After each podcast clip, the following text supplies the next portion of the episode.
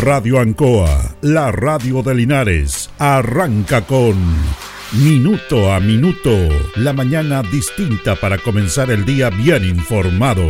Es una gentil presentación de Óptica Díaz, ver y verse bien. Lubricentro Maife, todo en cambio de aceite. Consulta médica del doctor Daniel Guzmán, siempre más cerca de usted. La Super Veguita del Baratini, estamos cerquita de usted. Pernos Linares, el mejor y mayor surtido de pernos para usted. Black Car Linares, parabrisas y polarizados, trabajos garantizados y certificados. Pacífico 606. Panadería y pastelería Tentazione. Variedad en tortas, pasteles y empanadas. Y un Bel 579. Aquí comienza Minuto a Minuto.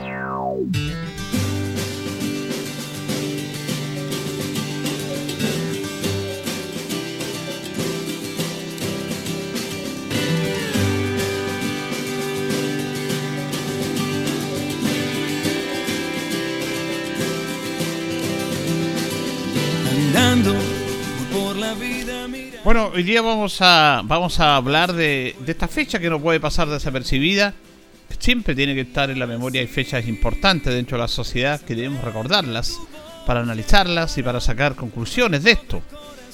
Hoy día son 34 años del plebiscito del año 1988, que determinaba dentro de la constitución, que recordemos que se quiso cambiar, pero que la, la sociedad dijo que no, que a pesar de que digan que se va a hacer un... Hay un enredo político como siempre. Esta constitución del 80, dentro de los términos que se manejaba, era que llegada el año 1988, eh, se determinaba si el general Pinochet seguía ocho años más en el poder o se terminaba esa era y se llamaba a elecciones para conformar en los ámbitos ejecutivos y legislativos. Recordemos que antes estaban prohibidos las elecciones, los partidos políticos y la labor de presidente la ejercía el general Pinochet y la labor legislativa la ejercían los integrantes y miembros de la Junta de Gobierno. Bueno, eh, dentro de la Constitución del 80 se pidió a la ciudadanía de que qué pasaba si seguían con la actual Constitución y con el general Pinochet ocho años más o se hacía un proceso de elecciones democráticas. Todos sabemos lo que pasó, es un tema que ya no lo vamos a analizar, no quiero ir por ese tema yo, pero eh, para llegar a esto pasaron muchas cosas, pasaron, pasaron muchas cosas. Hubo presiones importantes de países poderosos, fundamentalmente Estados Unidos, para que Chile tuviera un proceso de elecciones. Si quería seguir eh, el general Pinochet, tenía que ser consultada a la ciudadanía. Y, y si, bueno, ahí recuerde usted que los integrantes de la Junta de Gobierno designaron el nombre de él y él fue el abanderado, podríamos decir, de la opción sí de mantener ese gobierno. Y la opción era no. La opción no era que habían cambios y que hubieran elecciones en Chile.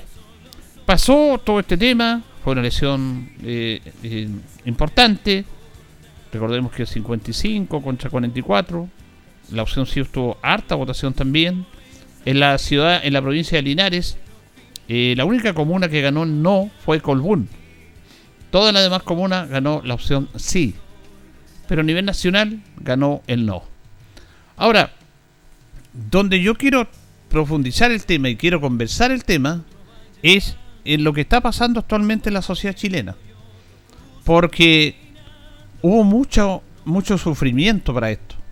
Hubo gente que dio su vida, que sufrió vejaciones, que sufrió pérdida de trabajo, que sufrió pérdidas familiares, eh, que estuvo detenida por tener una idea distinta.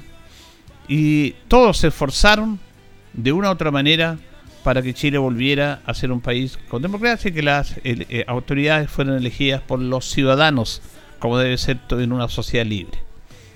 Cuando se hace este tema, y se, un año después de obtener el triunfo el no, era el proceso que un año después, del año 89, hubieran elecciones de presidente, de senadores, de diputados. Las elecciones de alcalde y todo eso. Pero básicamente en el ámbito ejecutivo y legislativo. Y se hace esta elección. Pero fue toda eh, amarrada con el sistema binominal, que usted sabe cómo fue. Incluso quedaron senadores designados, designados por el mismo gobierno anterior. Estaba todo amarrado esto. Pero esta fue una transición consensuada entre el mundo político, el mundo militar y el mundo del poder. Todos sabemos la historia. No nos vengan con cuentos, todos sabemos lo que pasó. Lo que yo voy a hablar ahora es de un sector político que sigue dando la nota baja actualmente en este país. Sectores que estaban esperando tranquilamente en sus casas, a un poco impacientes ya, retomar el poder. Retomar el poder. Fíjense que el día 6 de octubre se cerraron todas las casas del no. El no tenía casa en todo Chile. El Partido por la Democracia, el PPD, era un partido instrumental. Instrumental a la causa de la organización política para que ganara la opción no. Sin embargo, el Partido por la Democracia siguió hasta el día de hoy. Porque era un partido político. Pero la voz de los ciudadanos se acalló inmediatamente al cerrar todas las casas del no.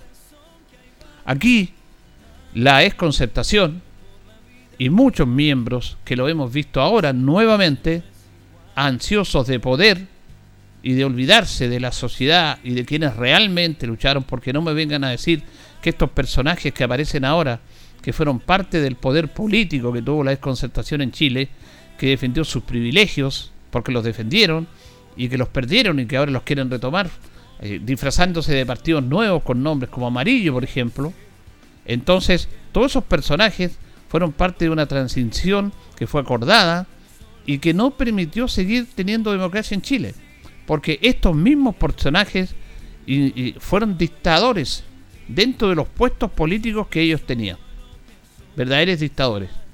La dictadura de la desconcertación de miembros de la democracia cristiana comenzó inmediatamente cuando asume Patricio Elgo como presidente de la República se hace un consenso, se hace un estudio, habían varios precandidatos y se llegó a la conclusión de que Patricio Elwin era el nombre con el cual tenían que asociarse todos los partidos de la concertación para llevarlo al presidente de la República. Pero no era el nombre de él. Detrás de él había toda una organización en el cual se repartieron cargos a nivel nacional. Muchos cargos. La gran mayoría o gente importante hizo una buena labor fue un proceso importante y difícil para el presidente Elwin porque todavía estaba gobernando el tema militar. El, general, el general Pinochet seguía siendo general del ejército, no era presidente, pero seguía a cargo de las Fuerzas Armadas. Hubo episodios muy lamentables eh, en el cual se levantaron las Fuerzas Armadas por situaciones puntuales. Recuerda usted lo que pasó con el alzamiento que tuvieron cuando se estaba investigando los cheques que le entregaba el general Pinochet a su hijo en el cual eran una millonada cantidad de dinero y como se quiso investigar, el general Pinochet sacó a las el boinazos, sacó a las calles las Fuerzas Armadas y dijeron hasta aquí no va, o el ejército. Y no se investigó más ese caso. ¿Y sabe quién pasó con esos millones y millones de pesos? Eso fue investigado, se, se probó que era así, que era un dinero que no correspondía, pero sin embargo se pastó eso, como se pastaron muchas cosas. Es entendible, pero era un momento, un proceso difícil para la sociedad chilena. Lo que no es entendible es que estos personajes que dicen que lucharon por la democracia, los de ahora, eh, estaban solamente ansiosos de poder.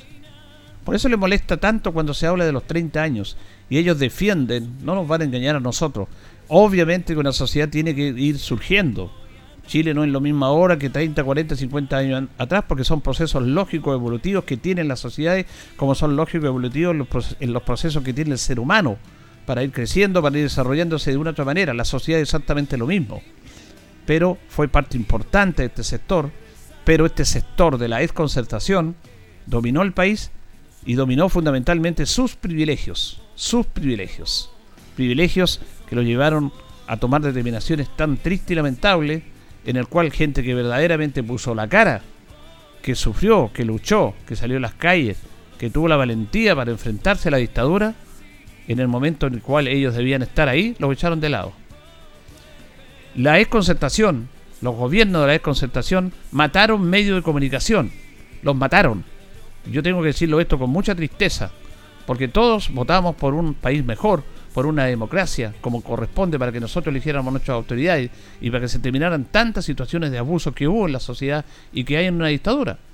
Sin embargo, en la democracia eh, hubo mucho abuso. Fíjense que el Fortín Mapocho, La Época, la revista Análisis, la revista Cauce, la revista APSI, dentro de algunos medios, Radio Chilena.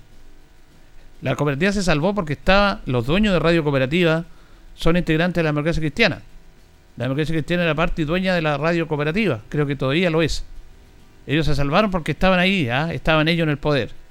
Pero esos medios de comunicación desaparecieron en democracia y fueron los que lucharon, lucharon desde la óptica periodística, perdón, para informar lo que no se informaba en los otros medios de comunicación. Eh, y los mataron, los dejaron morir. Tristemente, yo quiero tocar estos temas, porque en esta fecha se pueden tocar muchas cosas, pero yo quiero hablar de eso, porque ahora están apareciendo los mismos personajes, hablando de democracia y diciendo lo que tenemos que hacer. Utilizaron a la sociedad chilena. Esos medios murieron, no les dieron avisaje del Estado se fueron lentamente apagando la vida, agonizando y desaparecieron.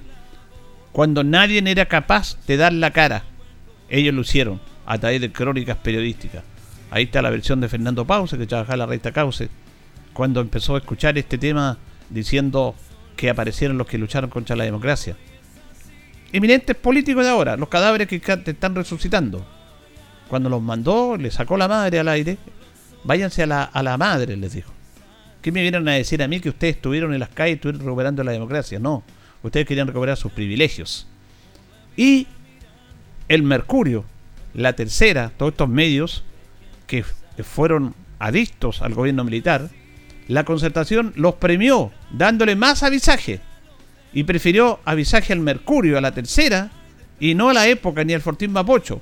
No, no les servía. No, porque ellos tenían que estar en las páginas sociales del Mercurio porque eso le daba categoría, aunque el Mercurio haya mentido, aunque el Mercurio haya sido parte importante de una sedición, el Mercurio fue financiado por Estados Unidos para complotar contra el gobierno de Salvador Allende. Bueno, durante el gobierno militar lo mismo.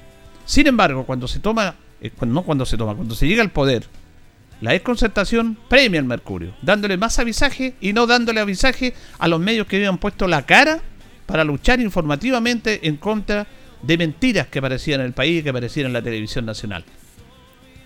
Es una vergüenza. Es una vergüenza. Y a mí no me lo cuenta porque yo lo viví y porque yo soy adicto a los medios, porque yo leía, porque me informaba en esa revista y sabía lo que pasaba. Tandas a Radio Agricultura del gobierno de la concertación. Una radio que fue sediciosa en contra de la democracia en este país.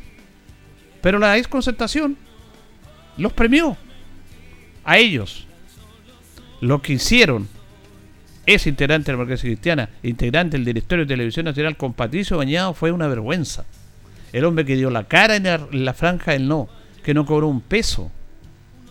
Y que ni siquiera de izquierda, porque él era en contra del gobierno de Allende. Lo dijo, yo estaba en contra del gobierno de Allende. Pero con un concepto claro de volver a la democracia, él prestó su rostro de credibilidad en la franja del no, que fue clave en la elección, porque recuerde usted que fueron nueve puntos no no fue tanta la diferencia aplastante como se decía. Hubo mucha gente que votó por el sí, era una opción lógica y había que votar, cada uno votaba. Ese es el juego de la democracia.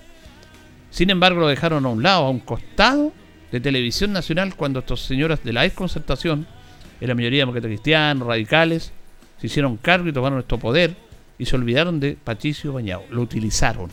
Lo ha dicho él, lo dijo muchas veces y esos personajes están apareciendo ahora nuevamente. Como perdieron el poder, como viene una generación joven, con un presidente joven, aunque no les guste a alguno, pero un presidente que fue elegido por los chilenos, joven, con otras ideas, no con la vieja clase, clase política, con la añeja clase política, que tiene que ser renovada, que se tiene que mantener lo bueno, sí, pero estos personajes que ya se fueron, se fueron, se fueron, están volviendo nuevamente. Después de este proceso aprovecharon la oportunidad, estaban esperando, no quiero calificar ni quiero dar adjetivos fuertes, pero estaban esperando el momento de volver a salir ahí. Y salieron ahora con el plebiscito.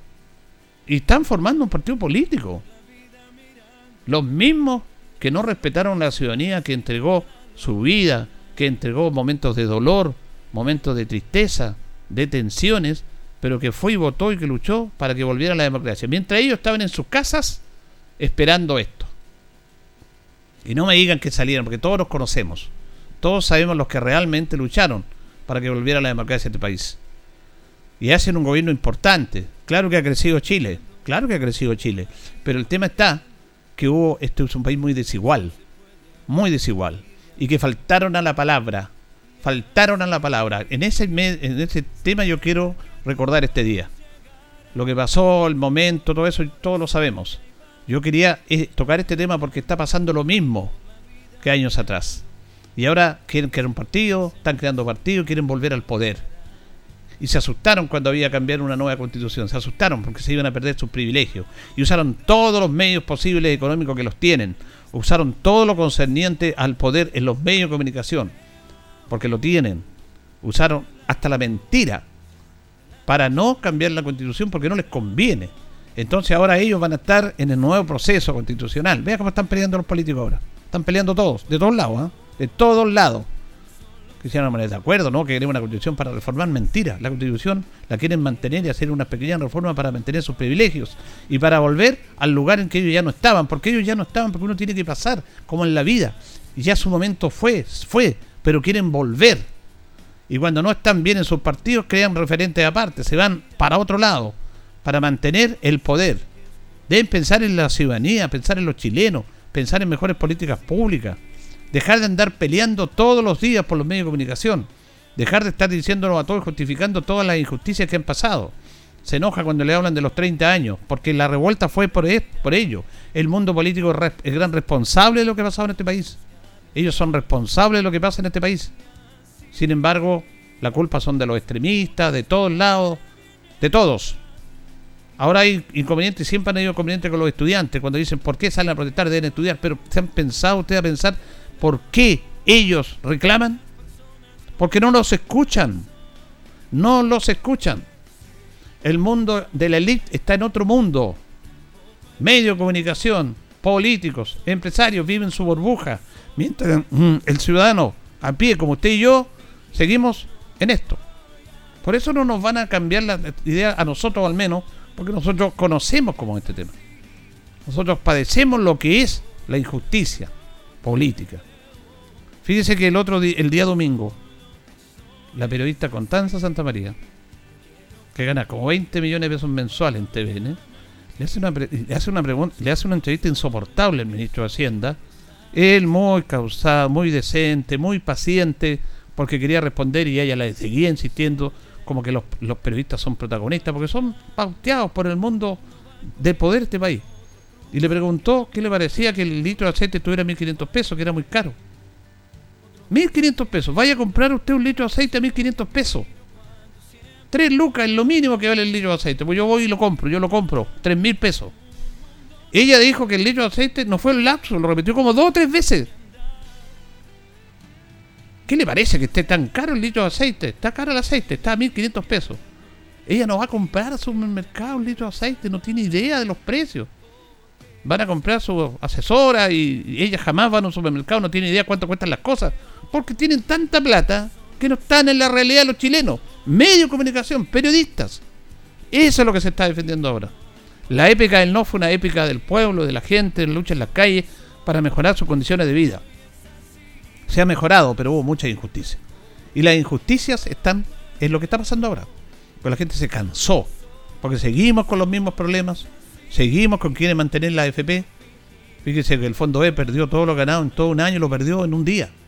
Y eso está bien, pues, si el mundo político lo dice así. Si la constitución lo dice así, ¿cuál es el problema? Vamos a hablar de un montón de temas, de un montón de temas. Pero yo quería recordar solamente esto. A mí me da pena, me da tristeza ver los mismos personajes avalados por la comunidad porque los avalan diciendo que ellos van a solucionar el problema. Ellos están, van a solucionar el problema de la constitución. Ahí están peleando todos los días. No les gusta uno, les gusta otro, peleando todos los días. Obligándolo. Está la señora Rincón, aparece diciendo que queremos voto obligatorio, queremos esto, esto, otro. ¿Por qué no tienen que el voto obligatorio? La gente quiere, si quiere vota, si no quiere no vota. Y si no vota, ¿sabe por qué no vota? Y porque a ellos no les interesa, les interesa el voto obligatorio. Porque si no vota es un castigo a ellos mismos. Porque la gente no les cree a los políticos. ¿Para qué ir a votar? Tienen que obligarme a mí. O sea, en democracia me están obligando a votar. Es un contrasentido. Yo peleo contra eso. Yo me revelo. Yo voto en todas las elecciones. Yo voto siempre, voy a votar, siempre, siempre. Porque tengo una conciencia. Y, si no me gusta el mundo político, quiero cambiar eso. Pero si la gente no va, la gran mayoría, y lo entiendo, es porque no les satisface el mundo político. Entonces tienen que obligarlos a nosotros a votar porque la única manera que la gente les crea y va obligado si no te pasan una multa y todo. Convenzan a la ciudadanía. Hagan que valga la pena ir a votar. No de la forma que están haciendo política. Este es todo un sector, pero yo en este tema me, quedo ahí en la desconcertación. Son los mismos personajes, son Alvear, Alvear, Guillermo Martínez, Isidro Solís, Carlos Maldonado. Todos esos tipos son los mismos, los Walker, los, los, poderosos. No son de derecha, son de la desconcertación. Que al final no se sabe de dónde son. Porque ahora están todos unidos haciendo una maja de cuestiones en la, constitución la señora Rincón, igual que salen de ahí, presionan, se meten con los republicanos, se meten con el partido de la gente, nadie entiende nada. Y se cree que lo están haciendo muy bien y los medios de comunicación lo aplauden.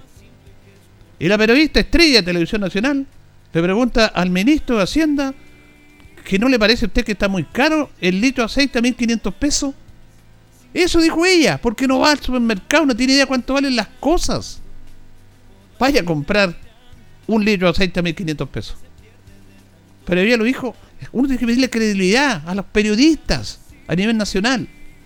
Bueno, con esos sueldos que ganan, no importa un comino, no tiene idea cuánto cuesta un litro de aceite, la gente tiene que ir lo más barato, buscar. Y nos explica que la inflación está bien y lo echan la culpa a nosotros porque retiramos retiramos eh, la AFP. Eh, no, es que retiraron mucha plata y por eso está la inflación. ¿Sabe usted los miles y millones de pesos que ahora retiraron por las ganancias de la AFP los accionistas? Miles y miles de millones de pesos, yo no le puedo decir la cifra porque le mentiría, pero son miles y miles, hace poco. Pero ahí no está la inflación. Ellos pueden darse el gusto, ellos pueden retirar la plata que quieran y la inflación no afecta a Chile. Pero vaya usted a retirar, eh, echa la culpa a los IFE, al, al retiro, y por eso hubo inflación. Y lo explica muy bien, con números y todo, y no está en la realidad. No eran como Mannes que le buscaba el otro lado, el gran Manfred Mannes. Pero no lo colocaban en los medios porque no le convenía. Porque le echaba abajo toda la teoría económica que ellos tenían. No nos olvidamos, al menos yo no me olvido de esto. Me da pena y me da tristeza que los mismos personajes que le prometieron una vida mejor a los chilenos, que sí elegimos autoridades, que sí Chile creció, que sí Chile mejoró como que tenía que ser, porque tenía que ser así, pero se olvidaron de los grandes, de la gran mayoría. Siguieron con sus privilegios, no buscaban el bien del común del país, buscaban privilegios personales y lo están demostrando ahora. Quédense tranquilos y ya ganan una harta plata. Quédense en su universidad como señor Martínez, su esposa Soledad Alvear. Quédense en los grandes momentos económicos los directorios, como René Cortázar. Pero córtenla, que los van a venir a decir que nuevamente ellos van a salvar a Chile, porque ellos son los que nos tienen que decir cómo ser la nueva constitución. Cuando se acomodaron durante mucho tiempo y se olvidaron que los que realmente dieron la cara estén sufriendo y sufrieron y viviendo las penurias de siempre. Señoras y señores, estos comienzos con valor agregado de minuto a minuto en la radio Ancoa son presentados por Óptica Díaz, que es ver y verse bien. Óptica Díaz es ver y verse bien. Usted ya nos conoce, somos calidad, distinción, elegancia y responsabilidad. Atendido por un profesional con más de 20 años de experiencia en el rubro. Convenios con empresas e instituciones marcamos la diferencia. Óptica Díaz es ver y verse bien. Las 8 con 22, 8 con 22 de este día miércoles 5 de octubre. Hoy día saludamos a la flor, que está en neumático, a la flor y la flora. 278 el día. Fíjense, tenemos 9 grados de temperatura y una sensación más, de más frío, ¿ah? con neblina. Y vamos a tener una máxima de 16 nublado en nuestra ciudad de Linares. Don Carlos Agurto como es habitual, coordina nuestro programa. Recuerde que Pernos Linares colocó los 648, el mejor y mayor sortido en pernos, tornillería, pernos para vehículos, para todo, herramientas. Recuerde que Penoteca hay muchas, pero pueden leer uno solo. Nos presenta la efeméride de un día como hoy, en el año 1805. Primera vacuna en Chile, en las puertas de la Catedral de Santiago. Fray Pedro Chaparro aplica la vacuna de Edward Jenner a los feligreses de forma voluntaria. Mire, un día como hoy fue la primera vacuna en Chile. En el año 1924 nace en Santiago José Donoso, escritor chileno, Premio Nacional de Literatura en el año 1990. En el año 1957 se inician las transmisiones del canal UCB Televisión, Canal 5 de Valparaíso, con alcance regional y en blanco y negro, por supuesto. Fue el primer canal de Chile, el primer canal en Chile de señal abierta fue el Canal 5 de la Universidad Católica de Valparaíso. La es presentada por Pernolina. Vamos a la pausa con nuestros patrocinadores Carritos y seguimos. Estamos en Minuto a Minuto, en Radio Ancoa, la mejor manera de comenzar el día informado. La consulta médica del doctor Daniel Guzmán, siempre más cerca de usted. Se atiende por FONASA, ISAPRE, CAPREDENA y particular. Se hacen lavados de oídos. El doctor Daniel Guzmán lo espera en Kurt 333, frente a Plaza de Armas. Lubricentro Maife, todo en cambio de aceite. Le dejamos su vehículo como nuevo. Personal calificado, una atención cercana, convenio con empresas e instituciones. Maife, el lubricentro de los linarenses, ubicado en Esperanza 633, entre Lautaro y Yumbel. Panadería y pastelería Tentazione, Yumbel 579. La mejor calidad y variedad en tortas, pasteles, brazos de reina, el mejor pan y todo en empanadas. Tentazione, estamos para servirle. Yumbel 579. Black Car Linares, parabrisas y polarizado, trabajo garantizado y certificado, polarizado americano, puertas, lunetas, laterales, reparamos toda clase de parabrisas. Usted ya nos conoce, somos Black Card Linares. Estamos en Pacífico 606. Pernos Linares, Colo Colo 648, el mejor y mayor surtido en pernos, herramientas, tornillería, pernos de rueda, para vehículos, herramientas, marca Ford, SATA y Total. La mejor atención y el mejor precio. Recuerda que pernotecas hay muchas, pero Pernos Linares, uno solo. La Veguita del Baratini. Gran surtido en abarrotes, cecinas, panadería. Las mejores frutas y verduras. Estamos cerca de usted. Villa Arauco, esquina Hierbas Buenas. Abierto todos los días del año. El mejor surtido y calidad. La Veguita del Baratini. Los esperamos en Villa Arauco, esquina Hierbas Buenas. Óptica Díaz es ver y verse bien. Usted ya nos conoce. Somos calidad, distinción, elegancia y responsabilidad. Atendido por un profesional con experiencia en el rubro, marcamos la diferencia. Óptica Díaz es ver y verse bien. Independencia 435. 11 minutos, minutos en la radio Ancoa, son las 8 con 26. Vamos a establecer un contacto con el concejal del Partido Socialista, Michael Concha Salvo, que lo tenemos en la línea en esta mañana de día miércoles. ¿Cómo estás, Michael? Buenos días. Hola, buenos días, don Julio. Buenos días a toda la gente que nos está escuchando, a Carlitos también, que está ahí en los controles. Así que un cariñoso saludo para la gente del campo y la ciudad, como siempre. Así es, nosotros vamos a conversar con más calma el día viernes, una actividad muy bonita que nos va a explicar él mayormente acá en la radio, pero hoy día queríamos preguntarle básicamente por esta fecha, usted que fue un hombre de la, del Partido Socialista, de, izquierda, eh, ¿qué, le, ¿qué reflexión le deja esta fecha del 5 de octubre a usted, don Michael? 38 años han pasado, Julio, de aquel eh, emblemático 5 de octubre del año 1988 que llevó a, los chilenos a tomar una decisión, donde había solamente un candidato único que se proponía seguir gobernando por ocho años más, hasta el año 1997. La gente se manifestó, se manifestó de una forma tremenda, donde hubo una inscripción y llegó, la gente se tuvo que inscribir ahí para poder votar alrededor de casi 7 millones y medio 7 millones 400 y fracción, eh, que eso representaba aproximadamente el 97% de las personas habilitadas para sufragar.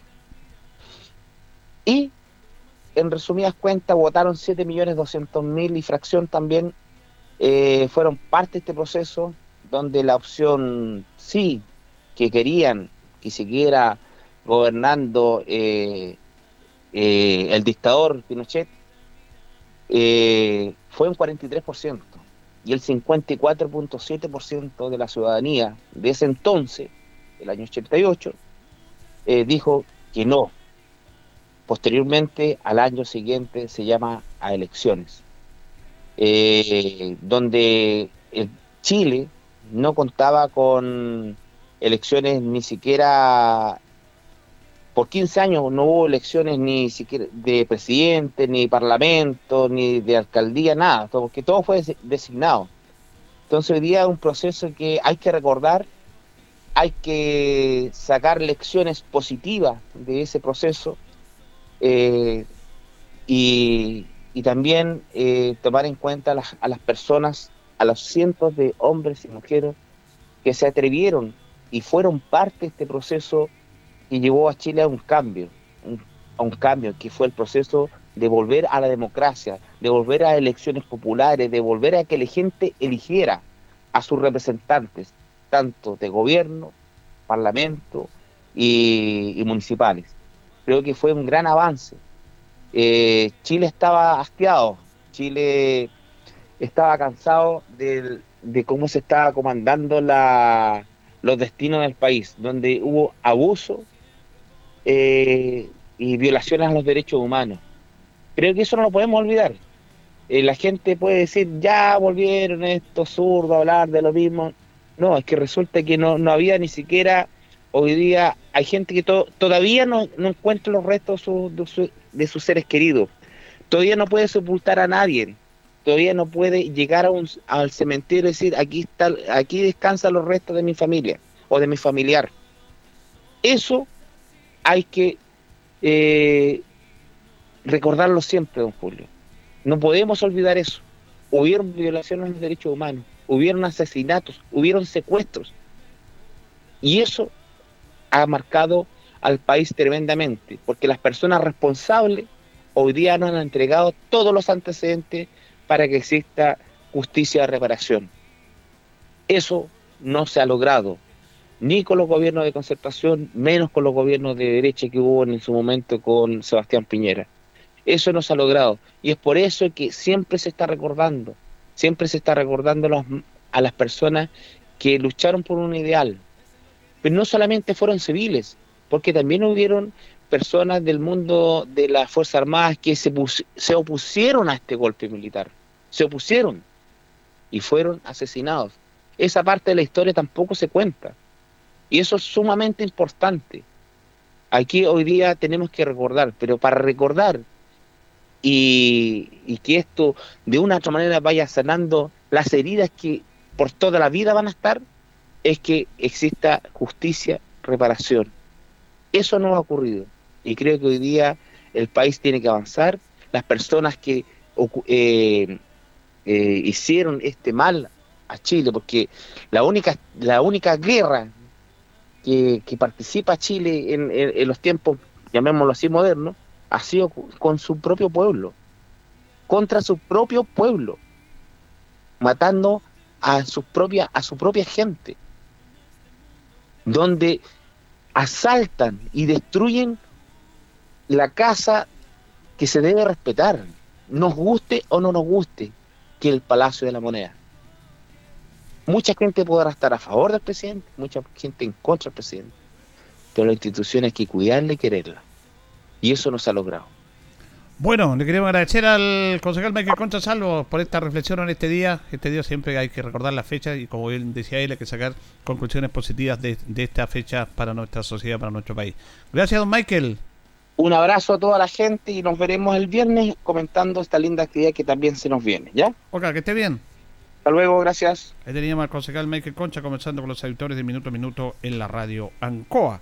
Bien, eh, vamos a ir a la pausa de esta hora. Recuerde que Deportes Linares va a jugar el domingo, está programado el partido del domingo, la última fecha de la primera rueda del torneo de ascenso frente a Ranco a las 4 de la tarde en la Unión. Allá muchos han preguntado, incluso querían Linares no puede ir hinchas, están castigados los hinchas de visita todavía, pero pensaban que quedaba por aquí por Chillán, por esa zona Ranco, no.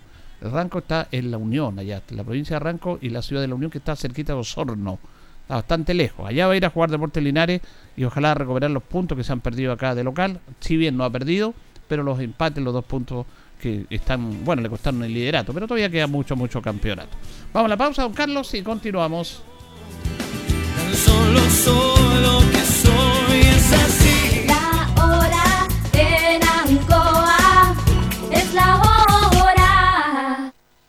Las 8 y 33 minutos. La primavera llega cargada de sorpresas a Marina del Sol. Este viernes 14 de octubre, ven y participa por 3 millones a repartir e increíbles panoramas para el fin de semana. Así es, acumula puntos en tu tarjeta MDS jugando en máquinas y mesas y ya estarás participando por 3 millones a repartir. Además, disfruta de música, fiestas y concursos. Más información en marinadelsol.cl. Casino Marina del Sol juntos, pura entre entretención. Ruta 2000. Muévete rápido, cómodo y seguro. Muévete con la calidad de Ruta 2000, la flota más grande de la región. Súbete a un Ruta 2000, la mejor opción. Rapidez, seguridad, cordialidad. Ruta 2000. Llámanos al 73 2 21 2000. 73 222 2000, 73 222 2001, 73 233 0911. Prefiera Ruta 2000. Ruta 2000. Elígenos porque simplemente somos los mejores. Este Cyber ven a tiendas ABCDIN y lleva las mejores ofertas. Notebook Lenovo Gaming 3 a 549.990 pesos, pagando con tu ABC Visa. Refrigerador Hisense Side by Side a 369.990 pesos, con todo medio de pago. Smartphone A53 Samsung a 249.990 pesos, todo medio de pago. Y Smart TV de 50 pulgadas Kyoto a 179.990 pesos, pagando con tu ABC Visa. Apúrate, solo hasta el 5 de octubre. Ven a tiendas ABCDIN y aprovecha los precios Cyber.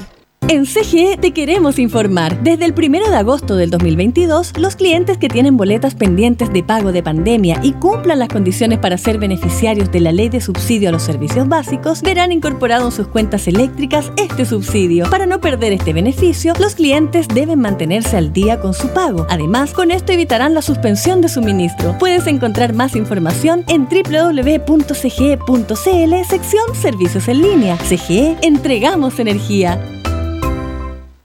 Se acerca el Día de la Música y los Músicos Chilenos, fecha en que celebramos el nacimiento de la gran Violeta Parra, la Ceremi de las Culturas, las Artes y el Patrimonio de la región del Maule y el Teatro Regional del Maule les invitan a celebrar este día con lo mejor de la música chilena, junto a bandas y solistas de la región, y todo en compañía de la Orquesta Clásica del Maule. Los esperamos el próximo 7 de octubre desde las 18.30 horas en el Teatro Regional del Maule. Descarga tu invitación en www.vivoticket.cl. Súmate a la fiesta de la música maulina y chilena. Una invitación del Ministerio de las Culturas, las Artes y el Patrimonio y el Teatro Regional del Maule. que yo amo.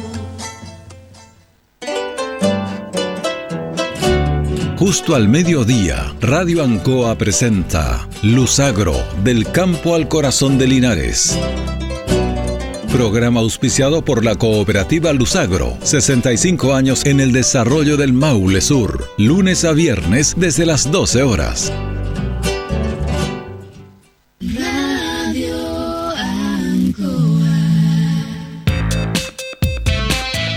Estamos en Minuto a Minuto, en Radio Ancoa, la mejor manera de comenzar el día informado. La consulta médica del doctor Daniel Guzmán, siempre más cerca de usted. Se atiende por FONASA, ISAPRE, Capredena y particular. Se hacen lavados de oídos. El doctor Daniel Guzmán lo espera en Kutmeller 333, frente a Plaza de Armas. Lubricentro Maife, todo en cambio de aceite. Le dejamos su vehículo como nuevo. Personal calificado, una atención cercana, convenio con empresas e instituciones. Maife, el lubricentro de los linarenses, ubicado en Esperanza 633, entre Lautaro y Yumbel.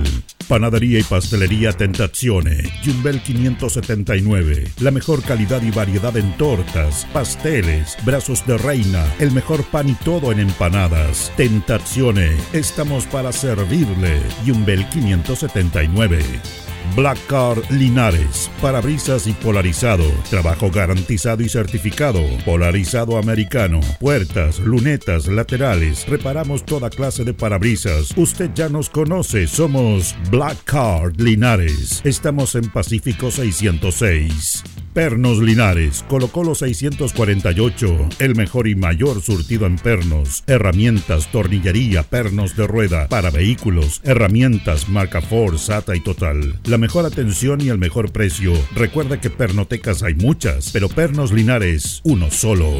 La Veguita del Baratini. Gran surtido en abarrotes, cecinas, panadería. Las mejores frutas y verduras. Estamos cerca de usted. Villa Arauco, esquina Hierbas Buenas. Abierto todos los días del año. El mejor surtido y calidad. La Veguita del Baratini. Los esperamos en Villa Arauco, esquina Hierbas Buenas. Óptica Díaz es ver y verse bien. Usted ya nos conoce. Somos calidad, distinción, elegancia y responsabilidad. Atendido por un profesional con experiencia en el rubro, marcamos la diferencia. Óptica Díaz es ver y verse bien. Independencia 435.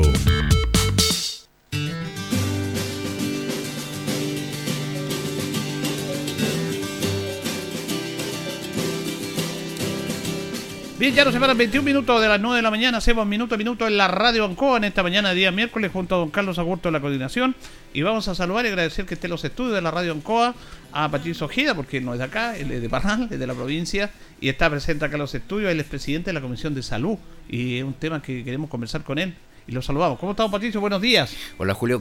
¿Cómo está usted? Muy buenos días. Qué gusto poder saludar a todos los auditores que nos escuchan a través de Radio Ancoa hasta ahora. Bueno, usted es el presidente de la Comisión de Salud, por Del Consejo Regional. Sí, sí. Y hay temas que nos preocupan eh, Sin duda. eh, en este tema y vamos a conversar inmediatamente. A ver, el tema de los hospitales, pero básicamente el hospital de Linares. Mm. Nos ha preocupado, ha sido prácticamente un martirio para nosotros esto.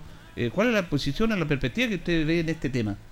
Bueno, la verdad es que nosotros hemos estado en el último tiempo muy cerca de los procesos de los hospitales.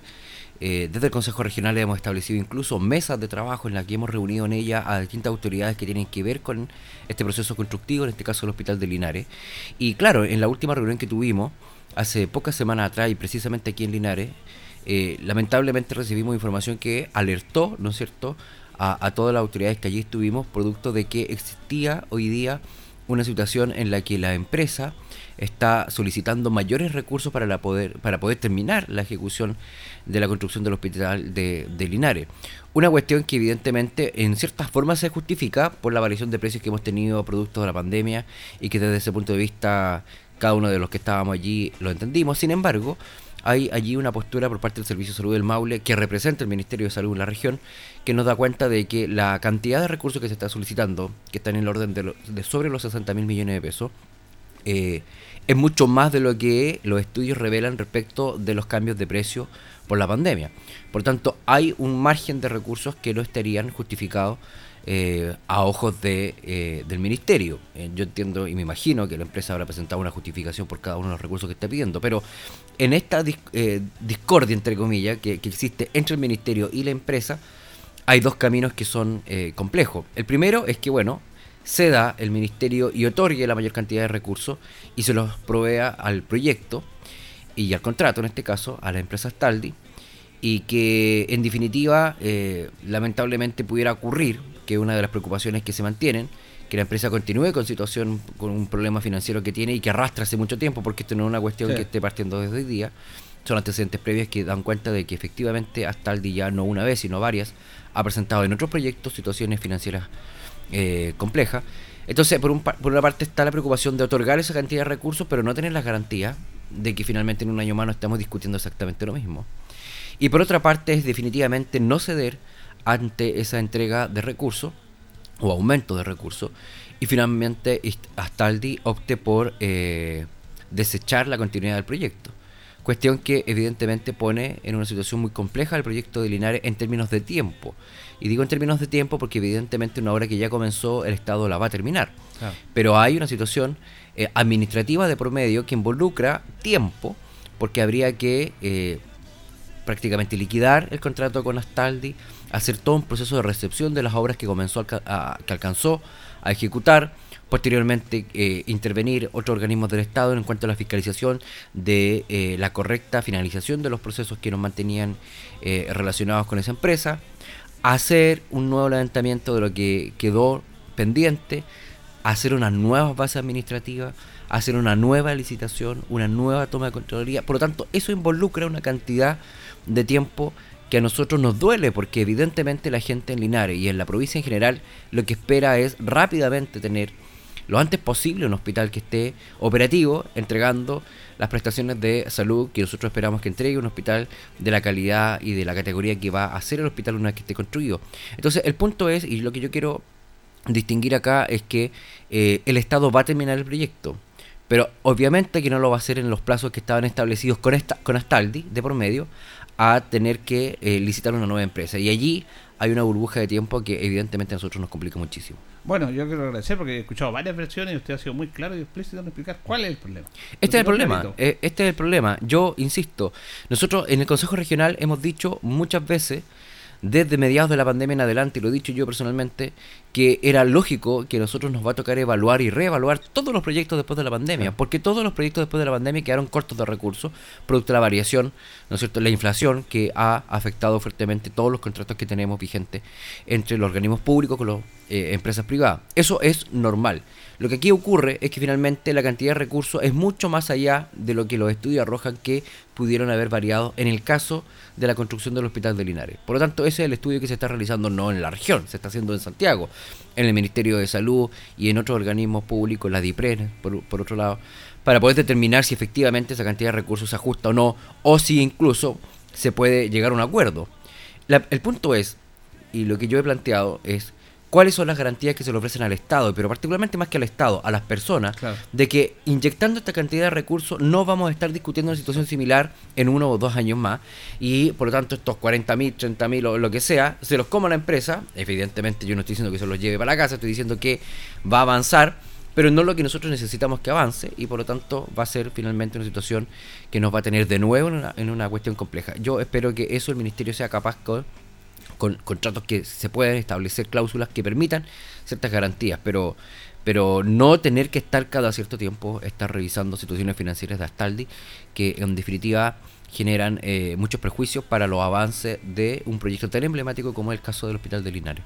Bueno, comenzamos con Patricio Ojeda, consejero regional, presidente de la Comisión de Salud del partido de, de- de la UDI. del- Ex, ex de la UD. Ah, no, ya están- oye, me está ya sorprendido, están renunciando Sí. todos ahora. Yo renuncié A mí me hace ya. usted, ¿ah? Yo renuncié hace algunos Ya, meses. están todos, están todos renunciando. Sí. Ahora, el caso del hospital de Curicó, don Patricio, es Sí. totalmente distinto al Linares, porque la Mm. obra propiamente tal está, se construyó, incluso eran hospitales espejos con Linares, que iban a construir y iban a terminar en la misma etapa, empezaron, pero bueno, ya sabemos lo que pasó con Linares, y ahí no se puede entregar el hospital. ¿Cómo explicamos eso? Bueno, yo estuve el jueves precisamente eh, con la Comisión de Salud del Consejo en Curicó, convoqué a todas las autoridades, a los miembros del de, eh, Ministerio de Obras Públicas, también del Ministerio de Salud, para conocer finalmente qué está pasando, porque allí todos pasamos por la carretera y vemos un tremendo edificio que está terminado, Claro.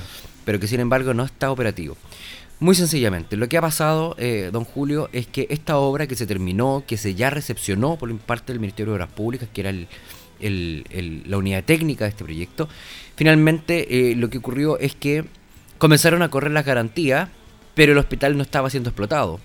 Por lo tanto, cuando uno- usted termina una construcción y la cierra con llave y no la usa, eh, no sabe que si está buena o está mala, ¿no es cierto? Claro. Porque no la está eh, explotando.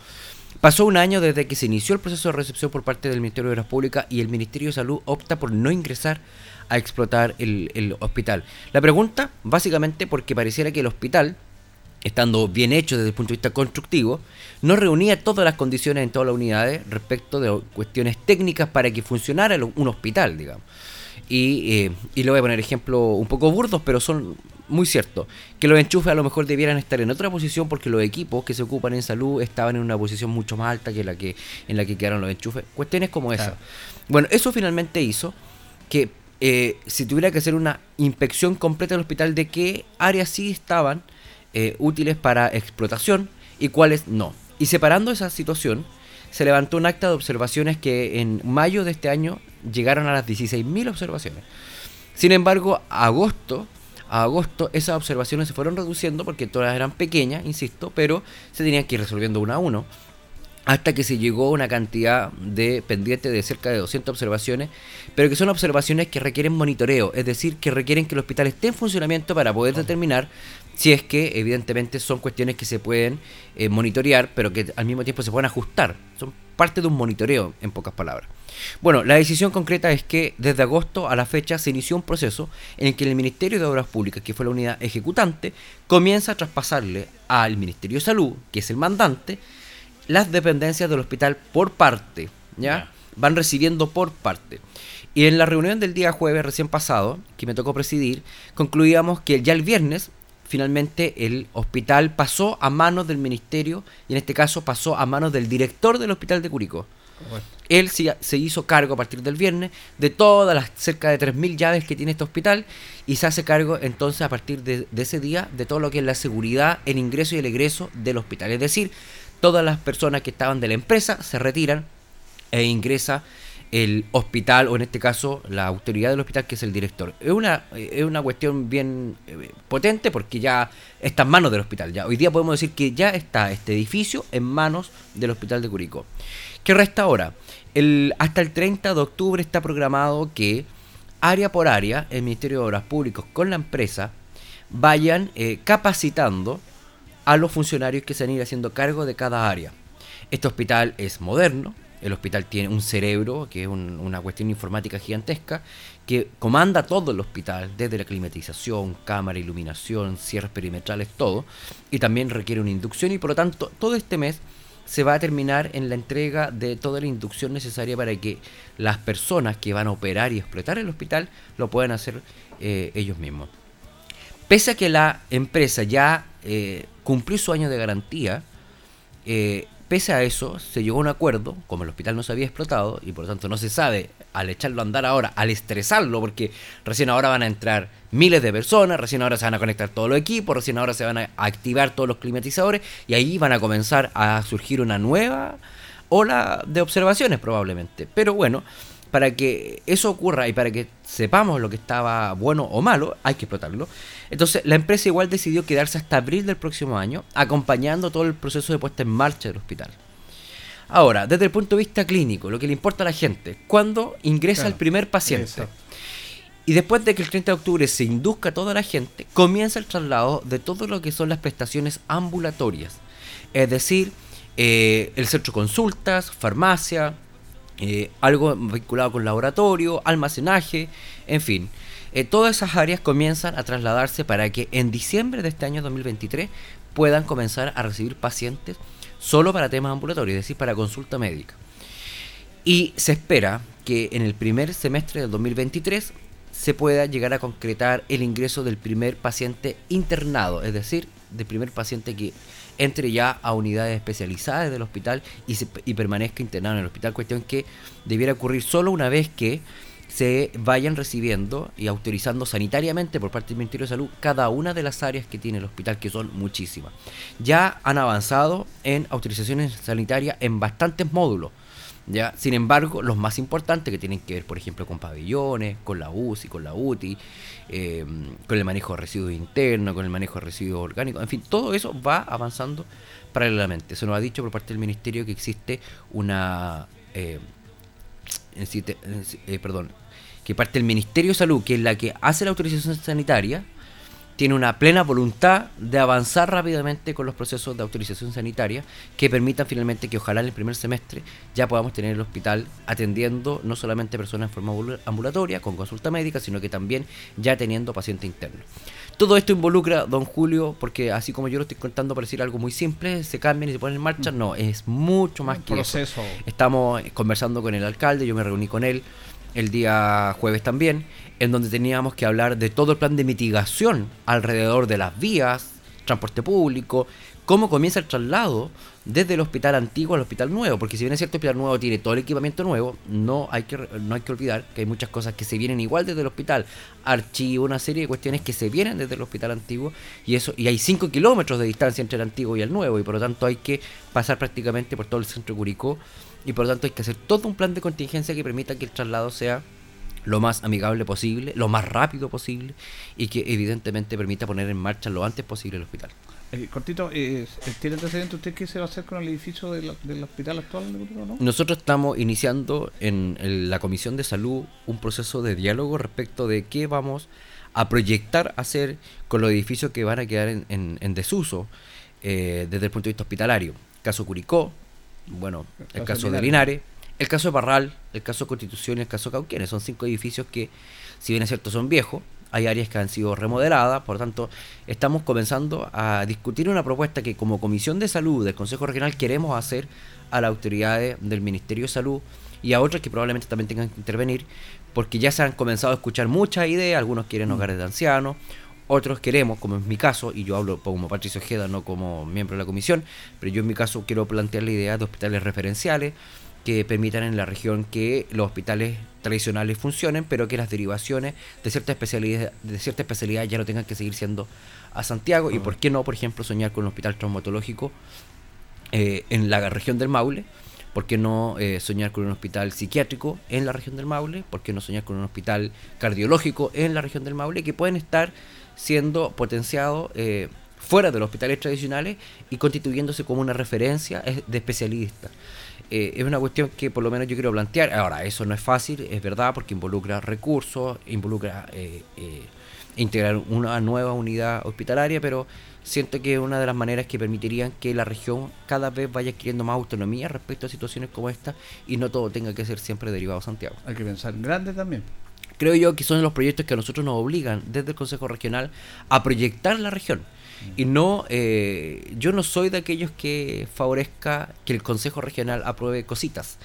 Porque para eso, eh, eh, para cuestiones, para detalles diarios, eh, del diario vivir de las personas están los municipios que pueden, ¿no es cierto?, de forma mucho más cercana po- poder administrar esas necesidades.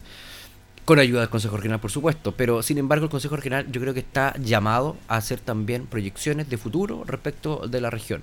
Así como, por ejemplo, alguna vez lo hablamos del Centro del Cáncer, que está a punto de pasar a la mesa del Consejo Regional después de mucho tiempo. Son cuestiones que hablan de proyectar la región a adquirir eh, ciertas eh, cualidades que le permitan a los habitantes disfrutar de una mejor calidad de vida.